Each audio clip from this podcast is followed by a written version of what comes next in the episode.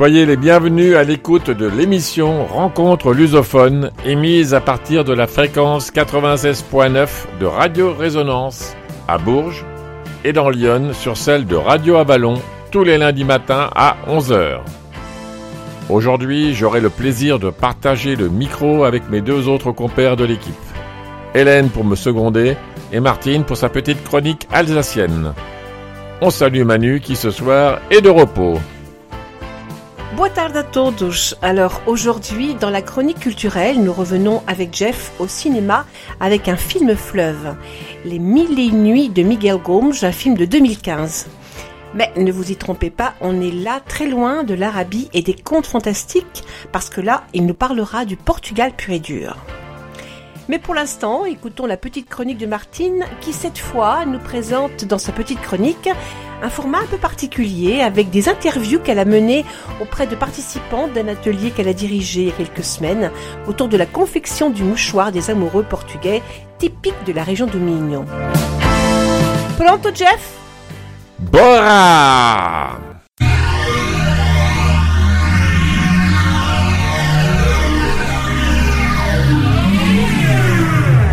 Résonance 96.9.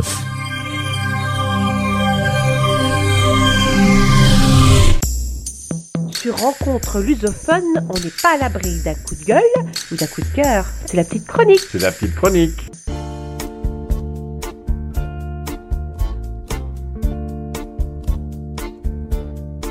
Hola todos Enfant, j'aimais jouer dans le petit atelier de couture de ma mère, histoire d'y ranger par couleur ses bobines de fil ou simplement lui mettre les tissus en ordre.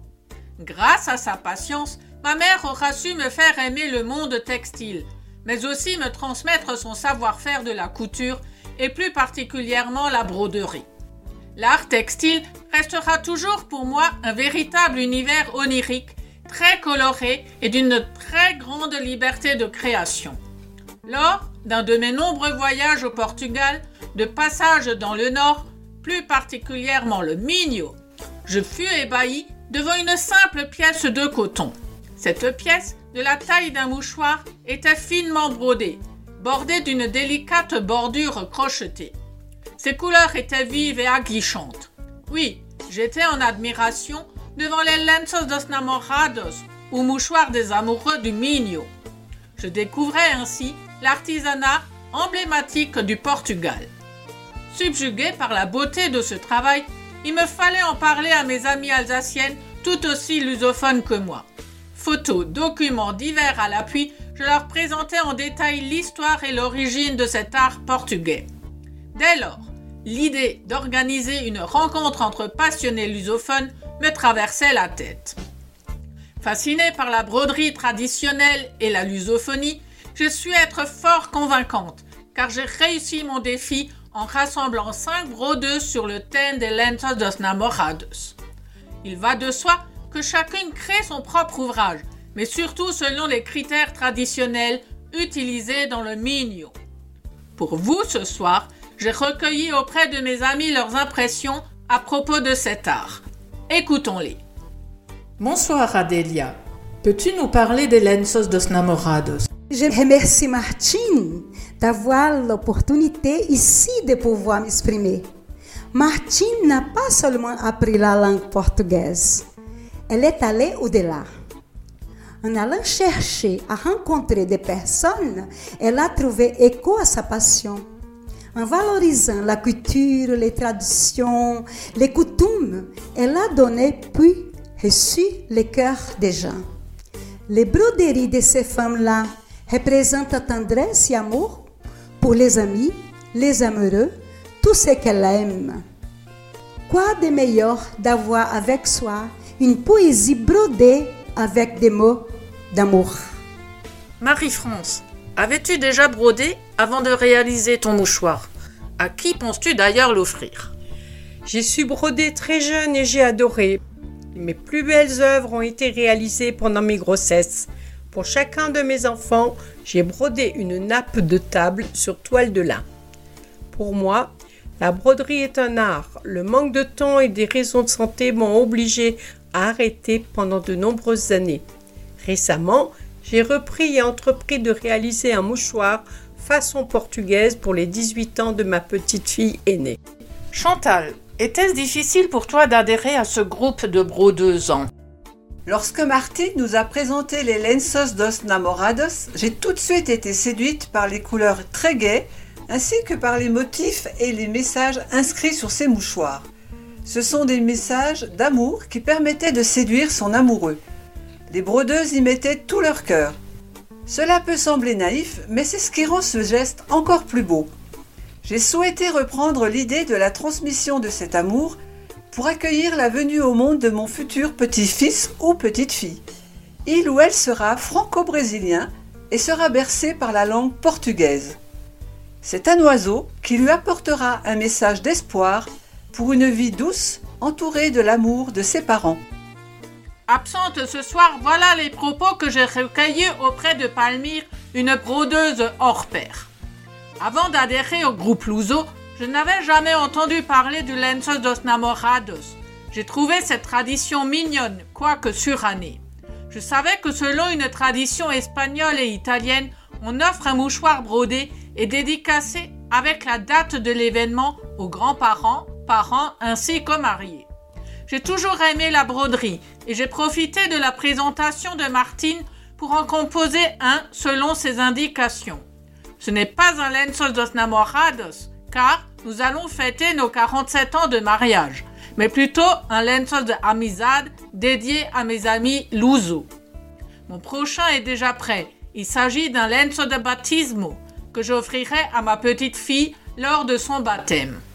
Mon tour de table étant terminé, je tiens à remercier mes amis pour la gentillesse de m'avoir suivi dans ma passion textile, mais surtout lusophone. Um gran bem aja a todos vos.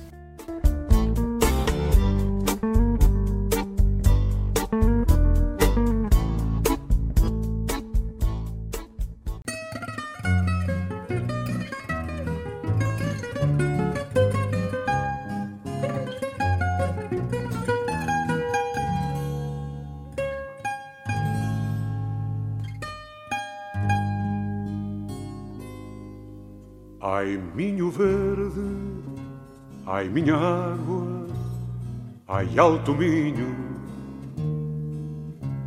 minho da minha mágoa no caminho. Ai, minho ser, que és o meu pão e és o meu vinho. Ai, flor de Portugal com pés de linho.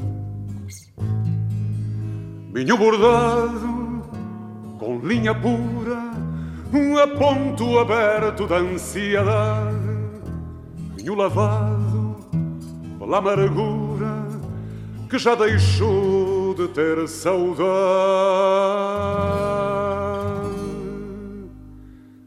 Ai, minho festa do Rosmaninho e da giesta. Ai, onde Portugal teve o seu ninho.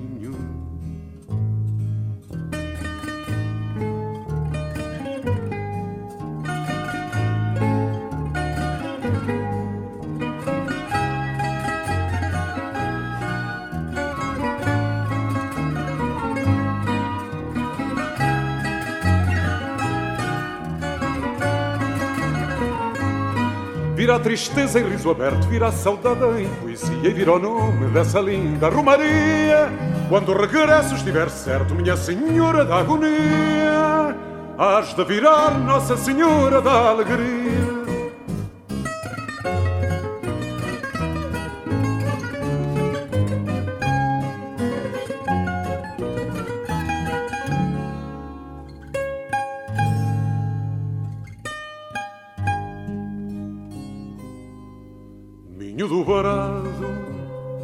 Salgueiro, minho magoado.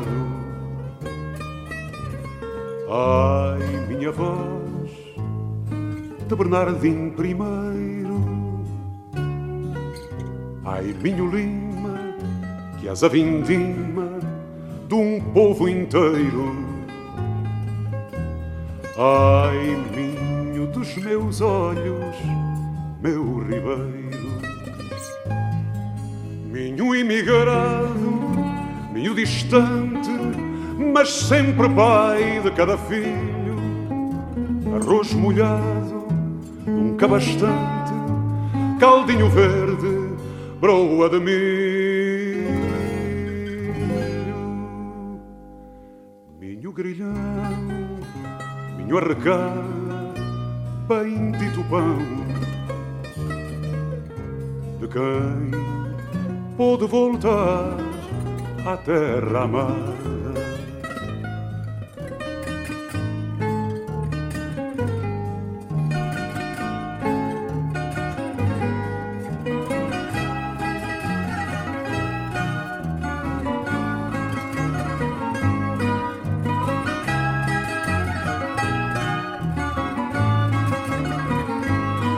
Vira a tristeza em riso aberto, vira a saudade em poesia, vira o nome dessa linda Romaria. Quando o regresso estiver certo, minha senhora da agonia, has de virar Nossa Senhora da Alegria. C'est l'heure de la chronique culturelle de rencontre lusophone.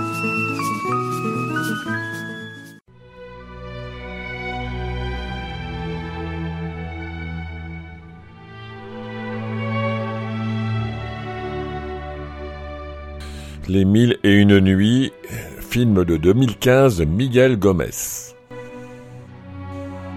Biographie du réalisateur. Miguel Gomez est né à Lisbonne en 72.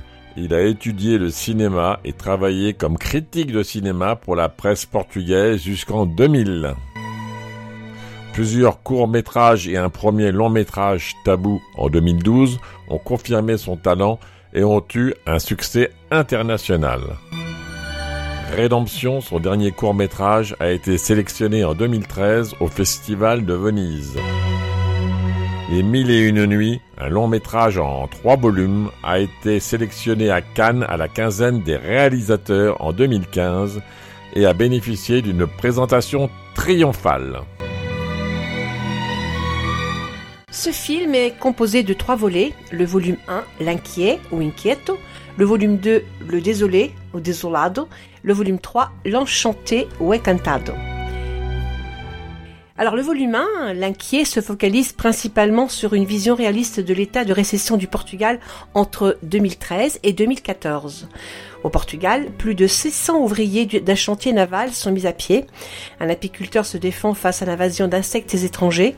Un magicien africain crée un aérosol capable de guérir l'impotence des dirigeants et des hauts placés du FMI. Un juge fait le procès d'un coq qui chante trop tôt. Le volume 2, Le Désolé, est beaucoup plus symbolique. Trois récits viennent donc compléter les autres. La chronique de fugue de Simao sans tripe, où l'on suit un assassin en fuite et traqué. Il errera plus de 40 jours durant dans les terres intérieures et se télétransportera pour échapper aux gendarmes, rêvant de pute et de perdrix. Puis les larmes de la juge, une juge affligée pleurera au lieu de dire sa sentence quand viendra la nuit des trois clairs de lune. Et enfin, les péripéties du chien Dixie. Volume 3, L'Enchanté, où Sherazade raconte comment la désolation a envahi les hommes. Ô roi bienheureux, on raconte. En se souvenant d'un olivier millénaire, une vache blessée dira ce qu'elle aura à dire, et c'est bien triste.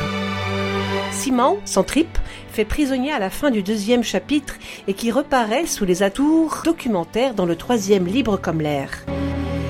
Les habitants d'un immeuble de banlieue sauveront des perroquets et pisseront dans les ascenseurs entourés de morts et de fantômes.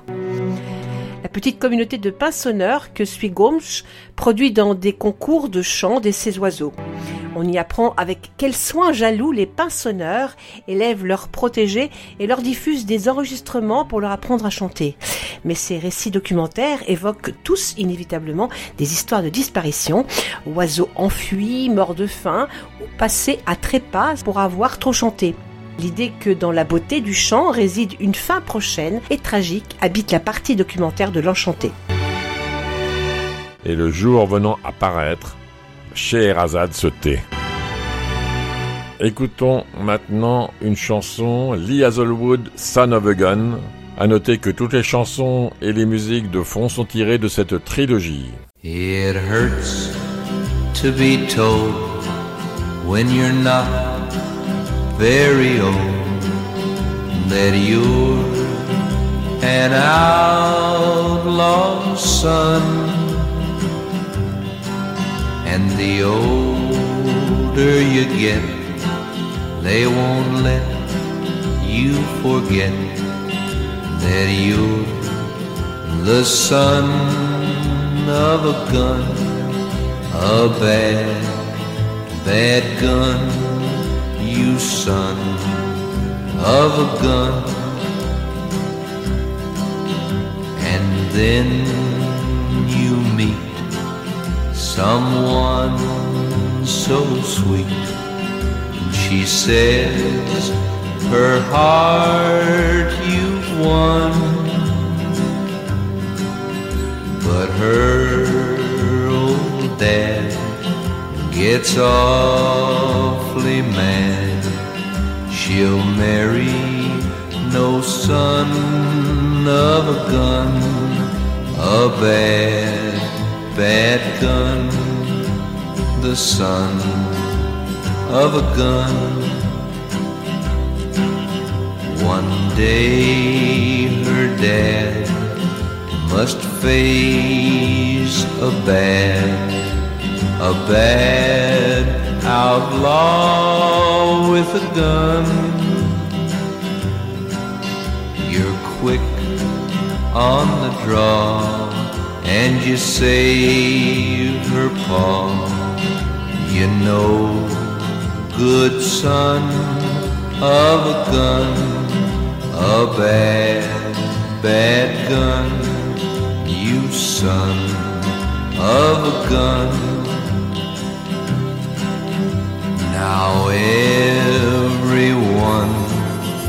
who is smiles at the outlaw's son. You're one of the crowd, her dad's so proud. She'll marry the son of a gun, a bad, bad gun, the son of a gun. She'll marry the son of a gun.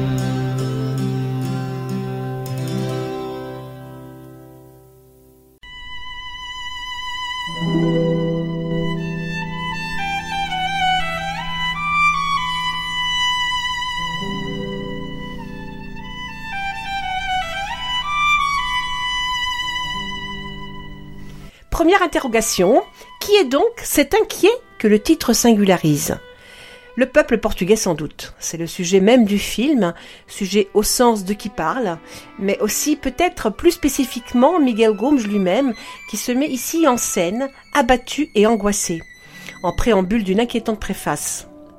L'état catastrophique du Portugal, soumis aux injonctions économiques européennes, le plonge dans un abîme de perplexité quant à la responsabilité du cinéaste. Comment continuer à réaliser des films alors que la pauvreté gangrène chaque jour de plus en plus son pays? Première impuissance, artistique mais aussi politique. Un film ne suffira pas à résoudre cela. Il en faudra trois.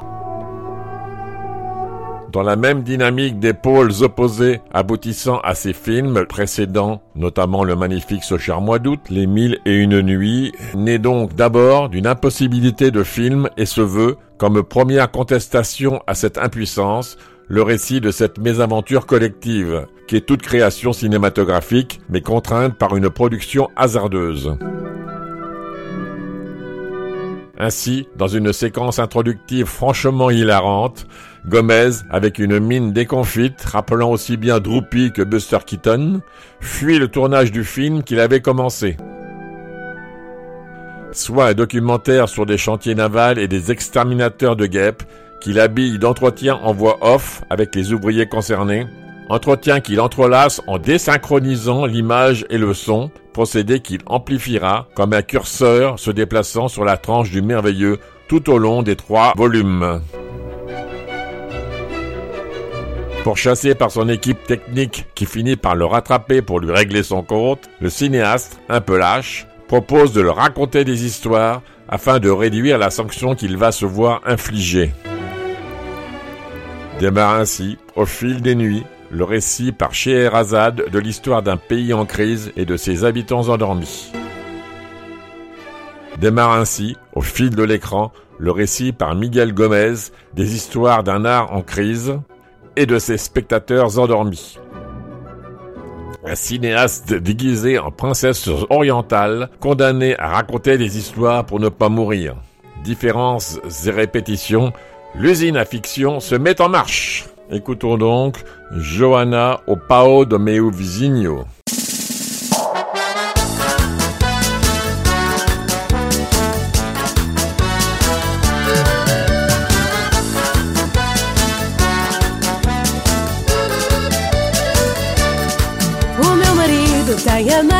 É esperto E só o que ele faz. Podem crer é que está certo. Trouxe um pau para o arame da roupa. Eu disse que era curto, ele disse que eu era louca. Mas para não me zangar do vizinho eu pedi. E foi naquele instante que realmente eu vi. O pau do meu marido não dá nem para começar Se não fosse o meu vizinho no carro ia secar O pau do meu marido. Não dá nem para começar Se não fosse o meu vizinho no carro ia secar O pau do meu marido. Não dá nem para começar Se não fosse o meu vizinho no carro ia secar O pau do meu marido. Não dá nem para começar Se não fosse o meu vizinho no carro ia secar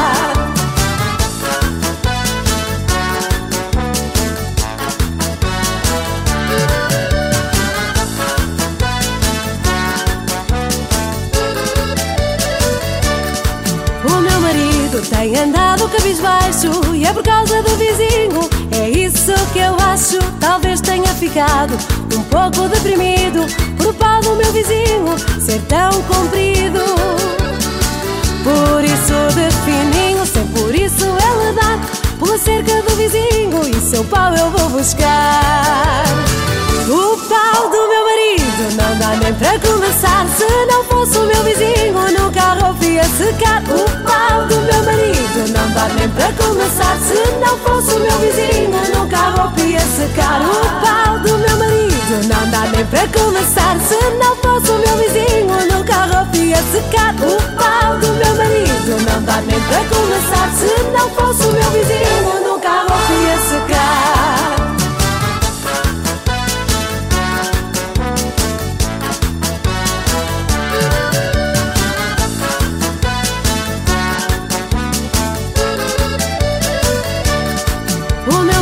marido tem a mania que é esperto E só o que ele faz. Podem crer é que está certo. Trouxe um pau para o arame da roupa. Eu disse que era curto, ele disse que eu era louca. Mas para não me zangar do vizinho eu pedi. E foi naquele instante que realmente eu vi. O pau do meu marido não dá nem para começar. Se não fosse o meu vizinho no carro ia secar O pau do meu marido. Não dá nem para começar Se não fosse o meu vizinho. No carro ia secar O pau do meu marido. Não dá nem para começar Se não fosse o meu vizinho. No carro ia secar O pau do meu marido. Não dá nem para começar Se não fosse o meu vizinho. No carro ia secar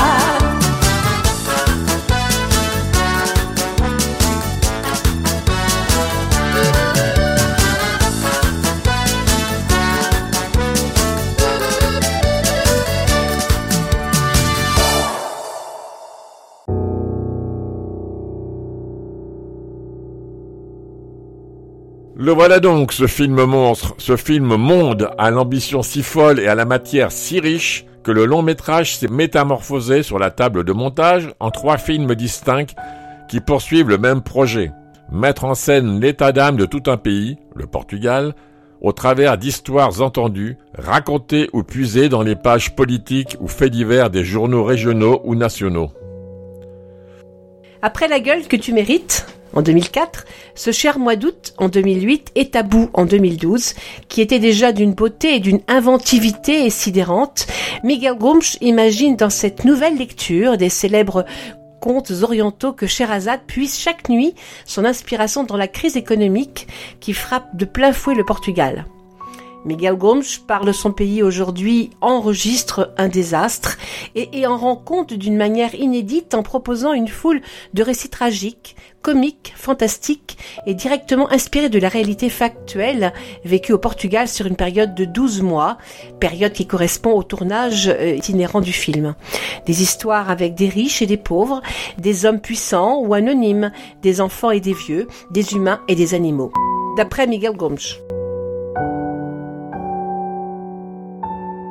Quand la fable rejoint notre société dans un style et une approche à la fois moderne, archaïque, poétique et journalistique, avec des méthodes d'écriture et de tournage très originales, le projet de Gomez rejoint les films enquêtes de Pasolini mixés à sa trilogie de la vie, version contemporaine, mais aussi Non ou la vaine gloire de Commandé, autre chef-d'œuvre monumental dans lequel Manuel de Oliveira se penchait sur l'histoire et la psychologie du Portugal en racontant ses plus grandes défaites militaires.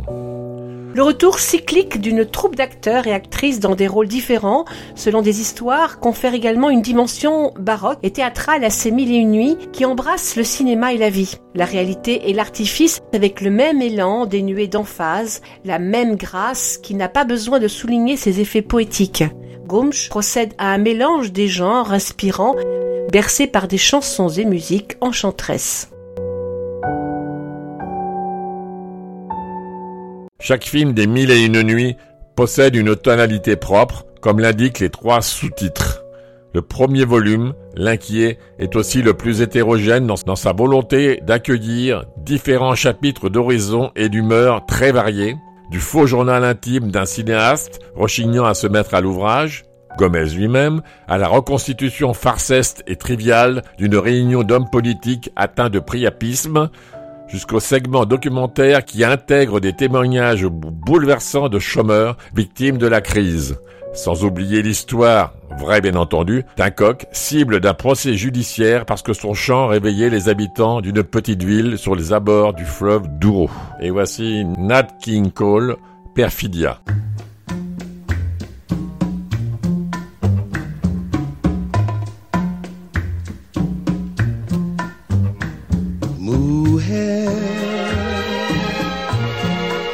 Puedes tú con Dios hablar, pregúntale si yo alguna vez te he dejado de adorar. Y al mar, espejo de mi corazón, las veces que me ha visto llorar la perfidia de tu amor. Te he buscado donde quiera que yo voy y no te puedo hallar. ¿Para qué quiero otros besos si tus labios no me quieren ya besar?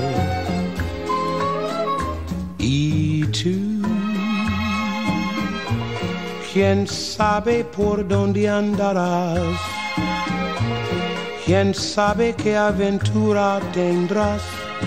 Qué lejos estás de mí.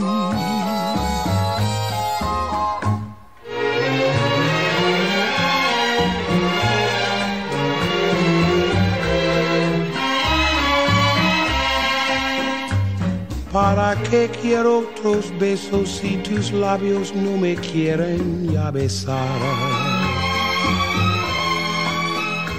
Y tú, quién sabe por dónde andarás, quién sabe qué aventura tendrás, qué lejos estás de mí.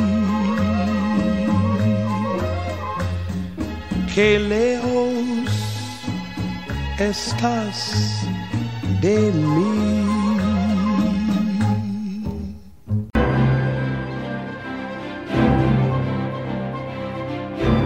Voir l'histoire du film. Dans un pays d'Europe en crise, le Portugal, un réalisateur se propose d'écrire des fictions inspirées de la misérable réalité dans laquelle il est pris. Incapable de trouver un sens à son travail, il s'échappe lâchement et donne sa place à la belle Sherazade, à qui il lui faudra bien du courage et de l'esprit pour ne pas ennuyer le roi et les tristes histoires de ce pays. Alors qu'au fil des nuits, l'inquiétude laisse place à la désolation et la désolation à l'enchantement, elle organise ses récits en trois volumes. Elle commence ainsi. Ô roi bienheureux, on raconte que dans un triste pays, parmi les pays, c'est par ces paroles que se met en place donc, encore une fois, la structure des mille et une nuits. Une double articulation particulièrement ambitieuse par ses enjeux tant théoriques qu'esthétiques. En premier lieu, réaliser un film travaillé par la question du politique, tout en fuyant le militantisme qui se base sur des faits divers rapportés au comité central, instance dirigeante constituée du cinéaste et de ses fidèles collaborateurs par des journalistes dépêchés aux quatre coins du Portugal. On touche sans doute là, de façon extrêmement directe, au cœur du cinéma de Gomes, réenchanter le quotidien et le cinéma en retournant notamment vers le primitif, comme lors des premières images de l'inquiet qui rejoue des vues des frères Lumière par une sortie d'usine. Gomsch veut ainsi révéler ce que dans nos vies, tant misérables ou banales qu'elles soient, contiennent de fantastique.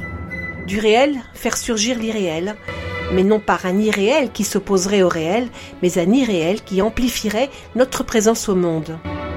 Une irréalité tangible ou pour le moins visible sur un écran de cinéma.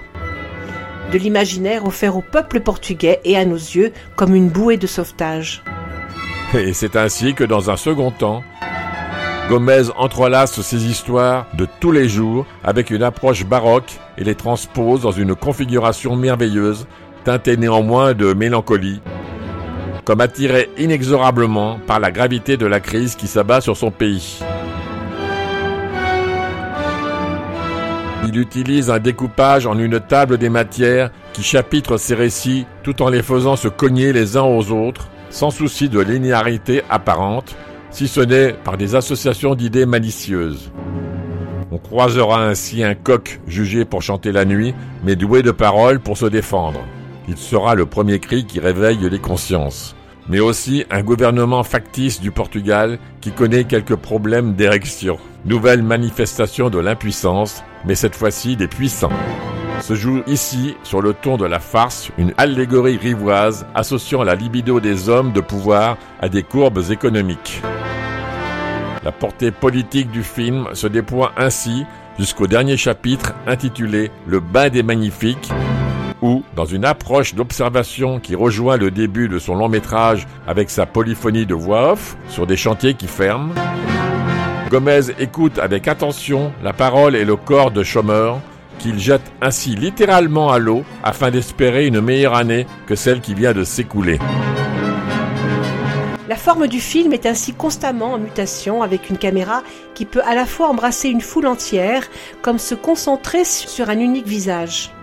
Gomge utilise aussi mille inventions, tout aussi musicales que graphiques.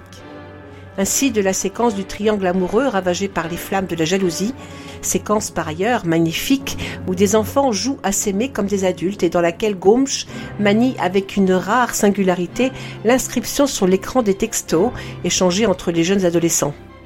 En réenchantant alors la campagne portugaise, l'inquiet ne choisit jamais la voie simple du documentaire ou de la fiction pure et dure. Gomes préfère travailler le réel et l'imaginaire en les faisant se rencontrer dans leur impureté intrinsèque, ce qui n'est pas sans créer des étincelles, une alchimie mystérieuse, un feu d'artifice. Signé Morgan Poquet. Écoutons Tim Maya, que belleza.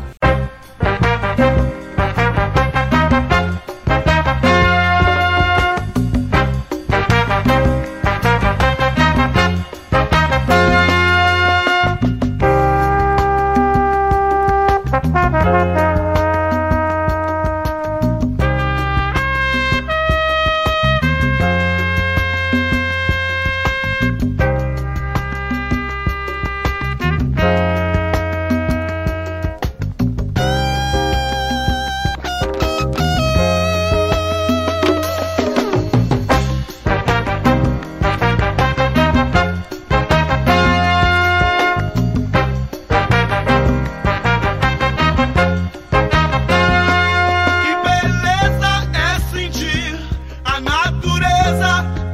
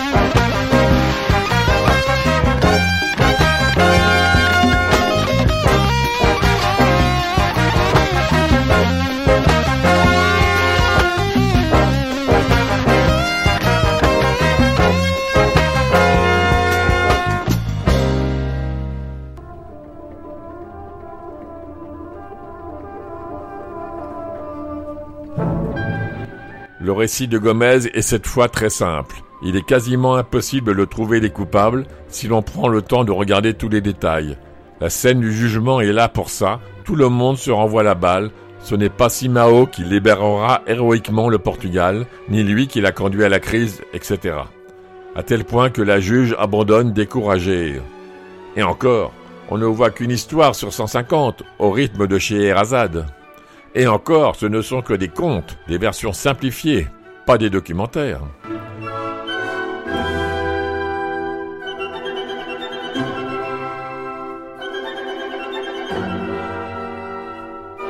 Mais il s'installe aussi une toute autre ambiance dans ce second opus, alors que le premier faisait un état de fait d'une violence sociale qui se ressentait clairement, ici tout devient plus calme.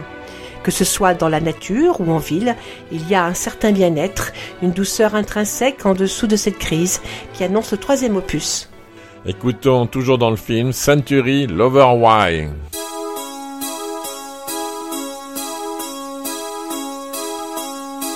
a sign of time.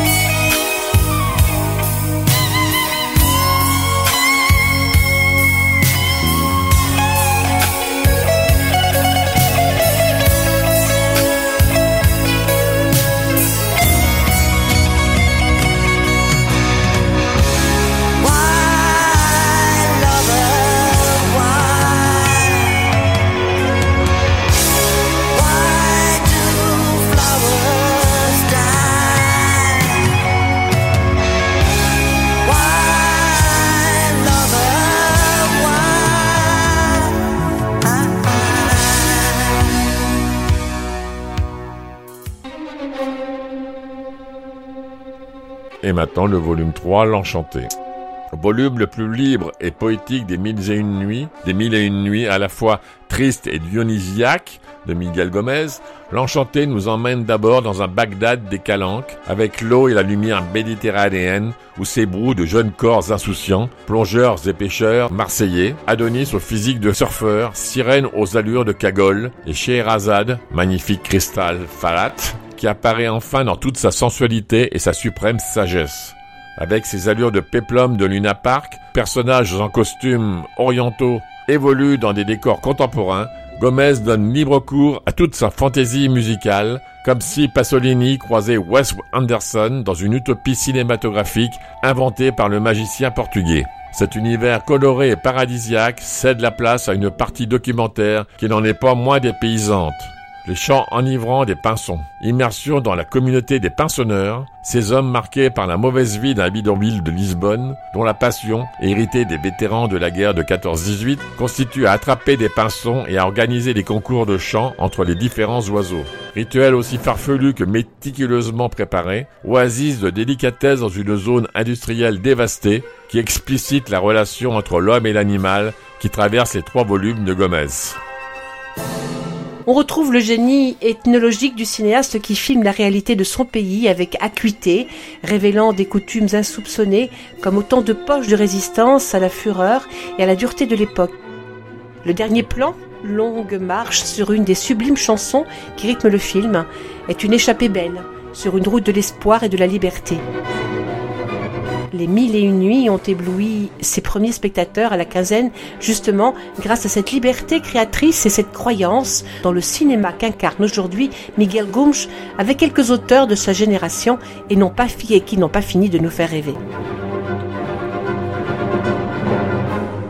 Entre Marseille et Lisbonne, dans ses calanques et sur les faubourgs, d'une fête foraine à une manifestation de policiers, en passant par des concours de chant, ce troisième volet célèbre le soleil, le hasard et la fête, mais aussi le besoin irrépressible et immémorial de l'être humain de se raconter des histoires. Du désenchantement au miracle, il n'y a qu'un pas qu'on ne peut franchir qu'en remettant de la poésie dans la politique, et inversement.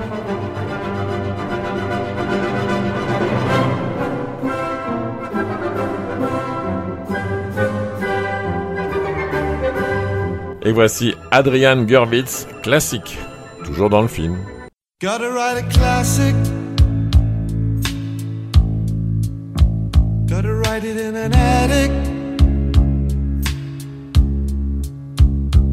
Babe, I'm an addict now. An addict for your love. I was a. And you was my best toy. Found it easy to annoy you. But you were different from the rest. And I loved you all the wrong ways. Now listen to my say. If I changed another way, would the difference make it?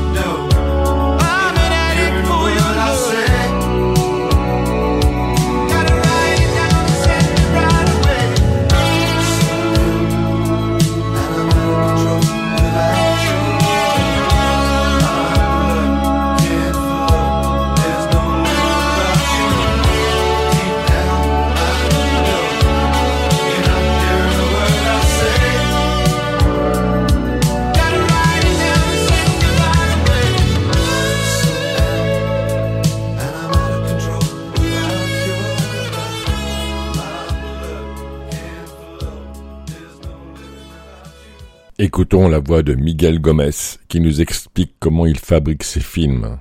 C'est très intéressant. C'est une question compliquée pour moi parce que parfois tout est mélangé. Donc, toutes les phases de la fabrication d'un film, je viens d'un film, c'est Les Mille Nuits, où euh, chaque semaine on faisait tout en même temps. Donc, euh, j'ai monté des choses que j'avais déjà filmées, je faisais des répétitions avec des acteurs pour un segment du film à tourner, on faisait l'écriture pour un scénario d'un film à venir. Et donc c'était comme ça pendant un, tout un année. Donc tout euh, était mélangé. Il y a aussi d'autres moments où je tourne. euh, il n'y a pas un scénario écrit, il y a simplement une liste d'indications, de possibilités.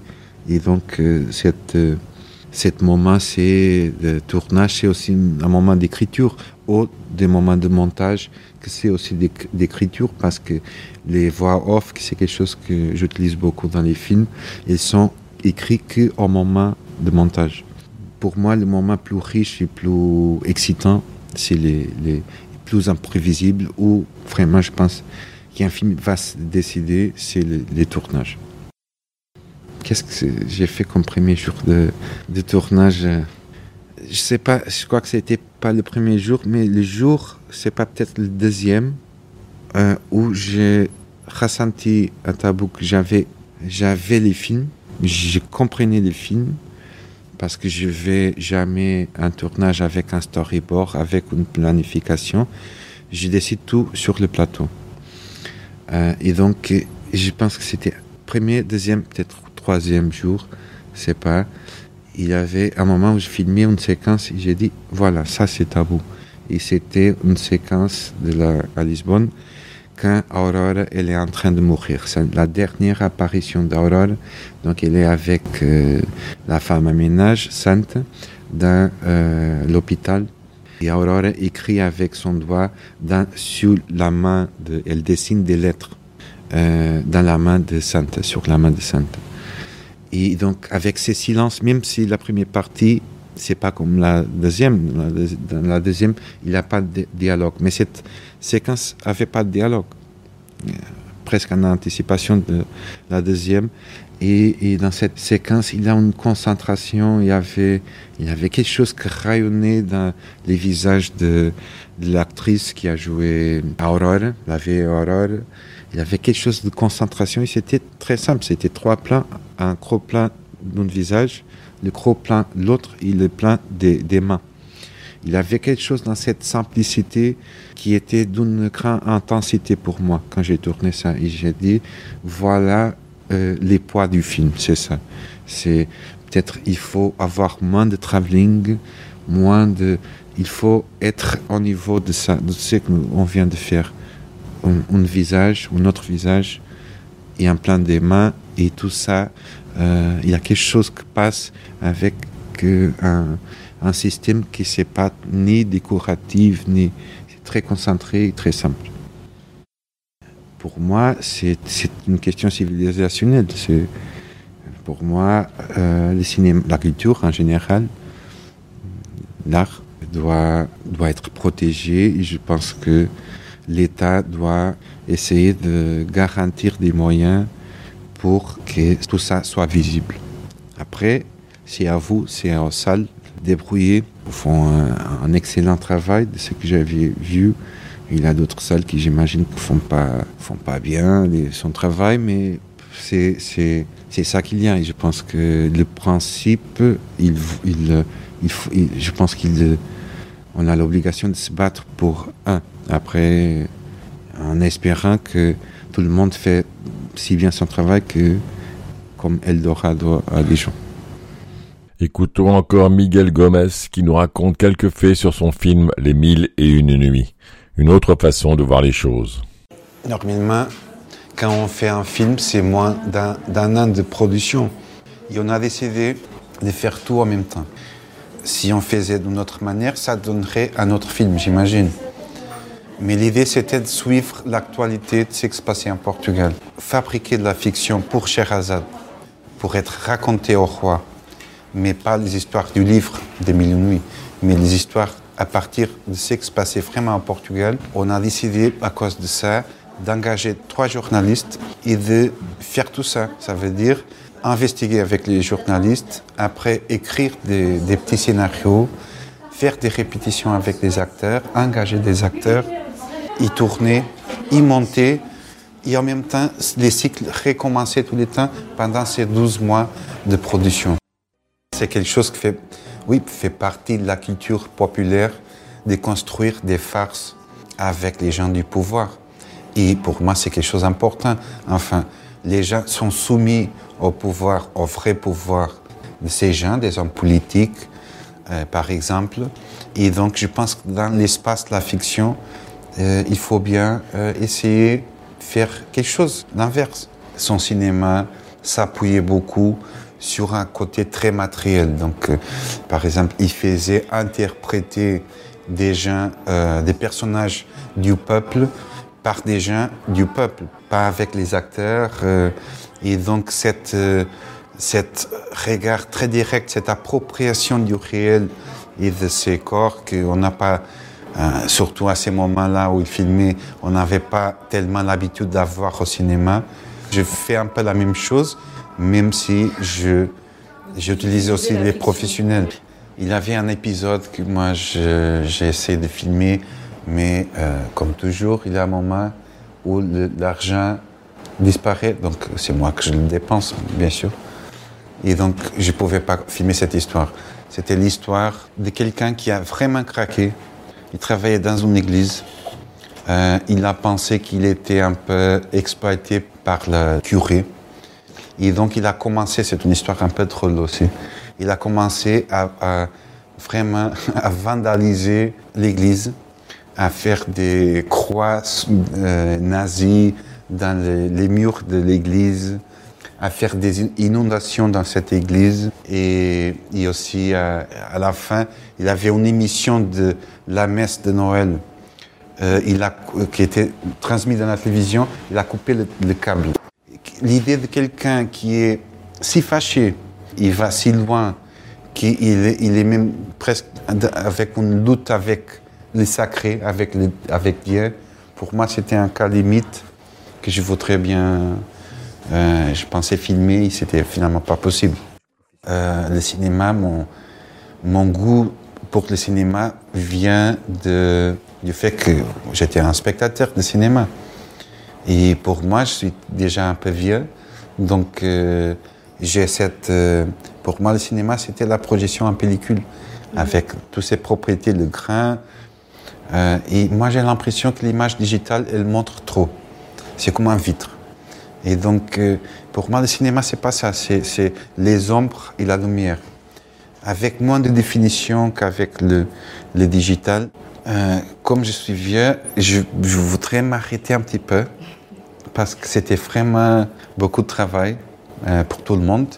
Parce qu'on avait découvert à la fin, quand on pensait nous sommes en train de faire un film, on a découvert non, finalement, nous sommes en train de faire trois. Et donc, c'est pour ça qu'on travaille tellement un maximum de musique, un maximum de son. 96.9. C'est Radio Résonance.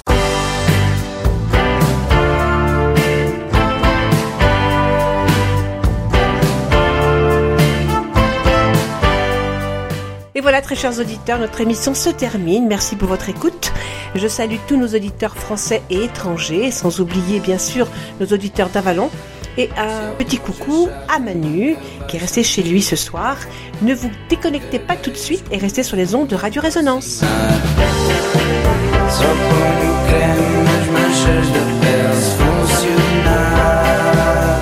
Et ainsi se terminent vos rencontres lusophones de ce soir. Vous les retrouverez ici même à la même heure samedi prochain. N'oubliez pas de podcaster l'émission de ce soir si vous avez loupé sa rediffusion demain à 20h30 sur cette même antenne. Et vous avez trois options pour le faire. La page de Radio Résonance Bourges, sa page Facebook et la nôtre. Rencontre lusophone au pluriel. Et voilà. Bon fin de semana a todos. Até mais.